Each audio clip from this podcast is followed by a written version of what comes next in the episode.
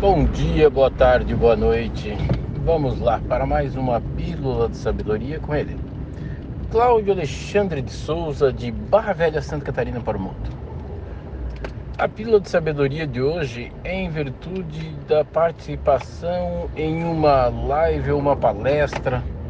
E aí a pessoa se posicionava sempre de uma maneira e aí fiquei pensando, rapaz, por que, que ela se posiciona dessa maneira?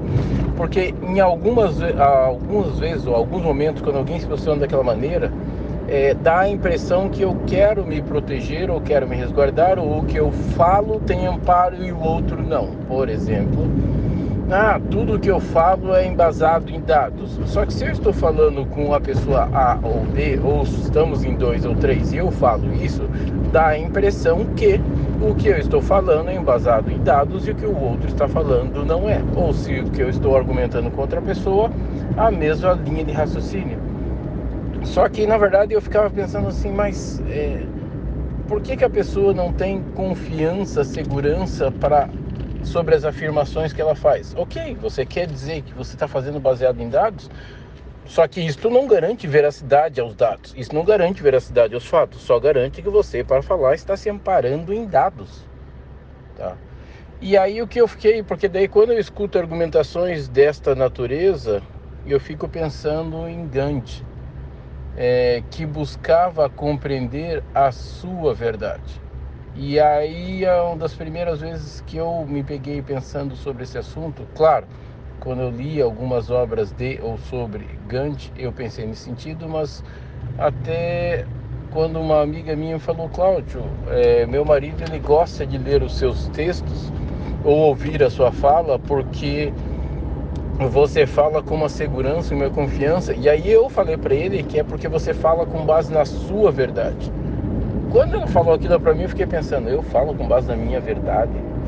E na verdade, aquilo me soou tão natural, porque de fato, é, não é aquilo que eu falo que eu espero que os outros concordem comigo, ou estou falando porque eu ouvi Fulano falar, mas estou falando porque eu acredito naquilo, porque eu compreendo aquela verdade a partir das minhas experiências e das reflexões que eu vivi na minha vida.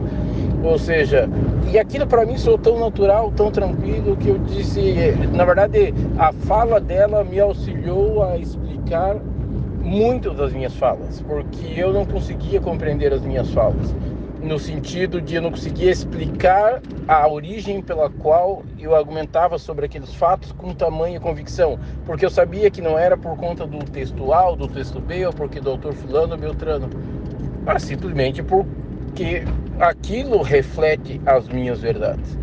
E quando na verdade isso aconteceu hoje novamente, eu pensei no mesmo caso. Ou seja, você querer se amparar ou usar essa frase, ah, não, tudo que eu falo é amparado em dados, tá? A única coisa que isso quer dizer é que o que você fala é amparado nos dados. E se você não tem convicção daquilo que você está falando, aquilo não é falado com base nas suas verdades, é com base na verdade de não sabemos quem porque nós não sabemos se é com base na verdade de alguém ou só se é somente com base em dados A ou dados B ou dados C e a forma que esses dados foram coletados ou foram apresentados ou estão presentes na fonte que aquela pessoa é, coletou aqueles dados. E muitas vezes nós, nós fazemos isso. E eu não sei se muitas vezes, quando isso é feito, é para se proteger, para se resguardar, ou porque a pessoa prefere argumentar a partir disto e ela se sente segura nessa condição, ou de fato se ela crê ou ela vê aqueles dados como uma possível fonte de uma possível verdade. Ou seja, eu não. Se me perguntarem, ah, Claudio, mas a sua verdade não, não é o que dizem os autores A, B ou C, ou o que diz a entidade X ou Y, ou o que diz a religião K ou W. E, senhores, eu não estou preocupado se a verdade na qual eu acredito para viver a minha vida, que é única que eu tenho e que eu vivo, ela está amparada por essas ou entidades ou pessoas ou organizações, sejam elas quais forem. E sim que eu compreenda e tenha clareza sobre quais são as minhas verdades.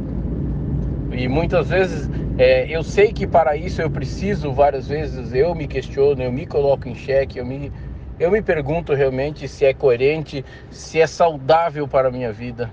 Só que eu me permito fazer isso e me permito discordar de mim mesmo quando eu compreendo que, olha, não, Cláudio, isto não está sendo saudável para você. Ou seja, por isso que eu muitas vezes em algumas afirmações, muitas pessoas afirmam, ah, você é categórico demais, você é enfático demais, incisivo demais sobre certas argumentações. Mas porque aquilo para mim é claro para o Cláudio e aquilo expressa tão somente, única e exclusivamente, a perspectiva do Cláudio. Esta foi mais uma pílula de sabedoria. Para vocês que me ouvem, a história, Deem a sua curtida, compartilhem com os amigos, enviem, ouçam se gostarem e principalmente reflitam e pensem. E lembrem-se, vocês têm que ter a sua verdade e compreendê-la a partir de vocês mesmos no mundo atual que vocês vivem.